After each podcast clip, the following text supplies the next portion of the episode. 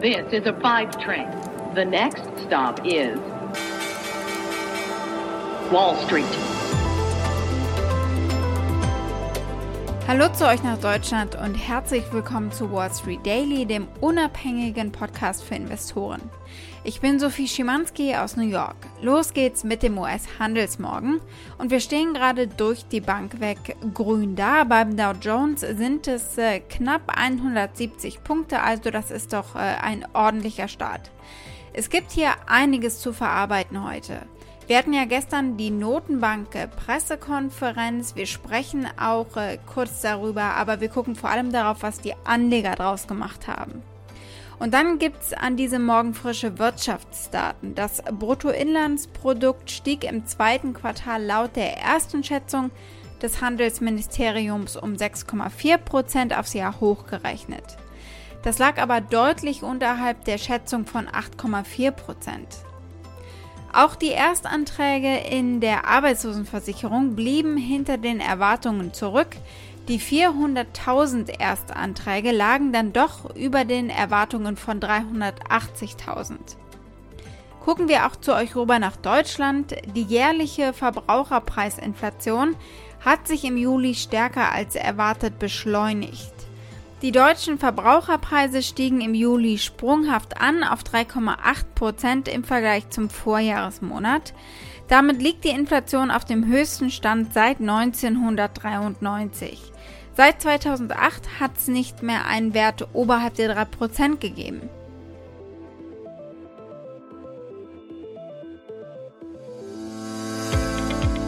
Wir blicken zur Börse. Dort beschäftigten sich die Analysten mit den jüngsten Beschlüssen der US-Notenbank Fed. Die US-Notenbank hatte gestern getagt. Die amerikanische Notenbank gestern mit dem erwarteten, wir bleiben bei unserer Linie. Sie bleiben bei den niedrigen Zinsen, sie bleiben bei den Wertpapierankäufen, aber sie haben angedeutet, dass sie mittelfristig ihre Geldpolitik leicht straffen will. Die Meinungen gehen da sehr weit auseinander. Wir haben diejenigen, die beschwichtigen.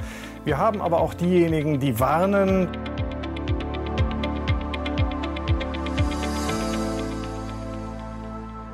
Unsere Themen heute. Wir blicken auf die Notenbank-Pressekonferenz, vor allem aber auf die Marktreaktion. Wir schauen auf den Robinhood Börsengang. Heute ist der erste Handelstag und wir gucken mal, wie es bislang abgelaufen ist. Es gibt äh, Amazon-Ergebnisse nach der Glocke und wir gucken uns äh, mal an, äh, welche Punkte besonders spannend werden und bereiten uns vor. Wir sprechen kurz über die Facebook-Ergebnisse und schauen aber vor allem, was den Anlegern hier die Laune verdirbt und warum die Aktie aktuell fällt.